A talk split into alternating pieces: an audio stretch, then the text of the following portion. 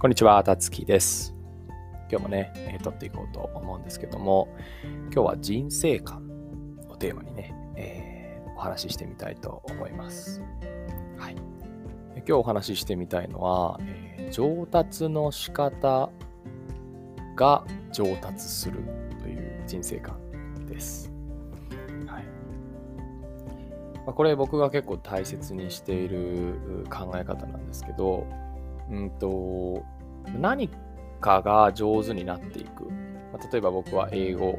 だったり、え、カラオケだったり、テニスっていうものは、最初結構あの独学的に始めてます。うん。あの、一つ一つね、えー、上手になりたいっていうふうに、えー、思ったりして、えーまもちろん学校の授業とかね、例えば英語はありましたけども、基本的にはもうお家で自分の方法をこう考えてね、やっていくっていうのが好きでした。で、あの、一個一個のね、スキルってものが、え、上達していくんですけど、あの、ある時気づいたのは、何か一つのことに上達して、こう独学でね、え、やってる時は特になんですけど、自分がどういうふうに上達するかっていう、えっ、ー、と、感覚がね、だんだん研ぎ澄まされてくるなっていうふうに思ってます。うん。なので、結局、例えば、まあ、英語が例えば一番長くやっていることかな。うん、なんだろう、他にもあるかもしれないですけど。で、上達の感覚が上手になってくると、例えばそれを、あの、テニスでね、えー、独学して覚えようって時に、これ上手にいくんですよ。うん、自分という人間が、あの、どれくらい、えー、ある一つのスキルを学ぶのに時間かかるかってことを、あの、体験的に、経験的に分かってるので、最初の1、2週間は思いっきりやらないといけないなとか、ちゃんと理屈を抑えてからやった方が効率がいいなとか、そっちの方が好きだなとか、あんまり理屈考えずにバーってやっちゃって、とりあえず慣れちゃってとか、えー、どういうのが自分がね、えー、好きで楽しくて効率がいいかっていうことを、だんだんこう体験していくんですよね。うん。で、あのこれは本当にすごく、あのこの視点があるだけで、あのどんなことでもなあの自分が好きじゃないと思っているようなことですね。もしくは自分が苦手だと思っているようなことでも、とりあえずね、上手になってみようとするっていう気持ちがあれば、後々それがこう、貯金というかね、えー、こう、投資というか、あの、積み立て投資みたいなね、NISA みたいな感じですけど、だんだんだんだんこう、累積的にその上達の仕方自体が上達してきて、あの人生の後半に行けば行くほど新しい知識とか技術を身につけるのが上手になるのかなっていうふうに思っています。うん、なので、あの、なんかこう、意味、意味がわかるみたいな話をね、意味が分かってからじゃないと行動したくないみたいな話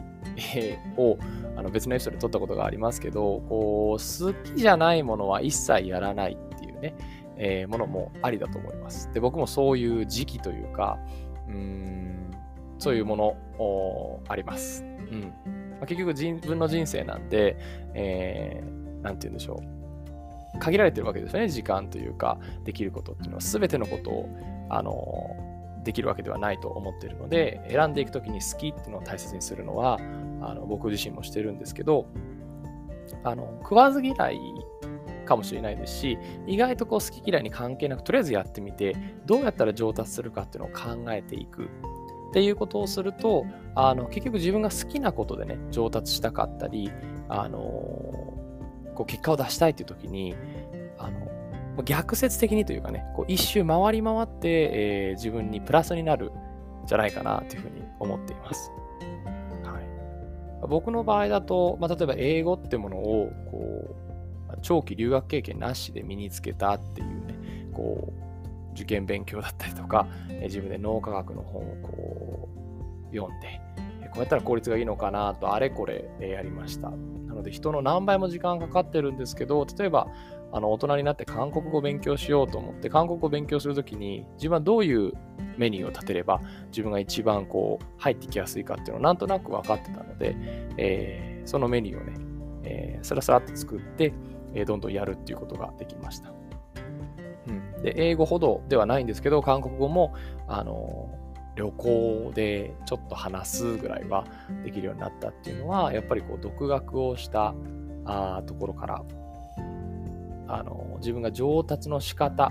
自分の上達の仕方というものが上達してきているなっていうものを感じました。う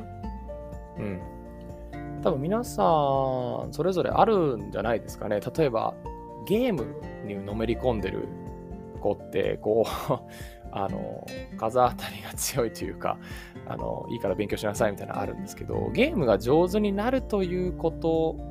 も一種のこう上達の仕方を学ぶっていう意味ではすごくいいチャンスですよね。うん、なのでそこからこう派生していってじゃあいざ、まあ、勉強ってものをしようとかね、えー、なった時に俺はこうやったら多分この苦手なものも乗り越えれるとか上達できるっていうふうに応用することもできるので、えー、お父様お母様はそういう目線で見ていただいてもあのお子様のね、えー、これは役に立つのだろうかとかね、えー、そういうふうに思ってらっしゃる、何て言うんでしょう、趣味、好きなものっていうものも、長い目で見たら必ずその子の人生にプラスになってくるような、えー、気がいたします。うん。今日ね、ちょっと短いんですけども、えー、上達の仕方が上達するというね、えー、考え方、人生観っていうものを、えー、紹介してみました。はい。もし皆さんの何か人生の視点がね、変わるきっかけになったらね、えー、嬉しいななんて思います。はい。今日もね、聞いていただいてありがとうございます。また次回のエピソードでお会いいたしましょう。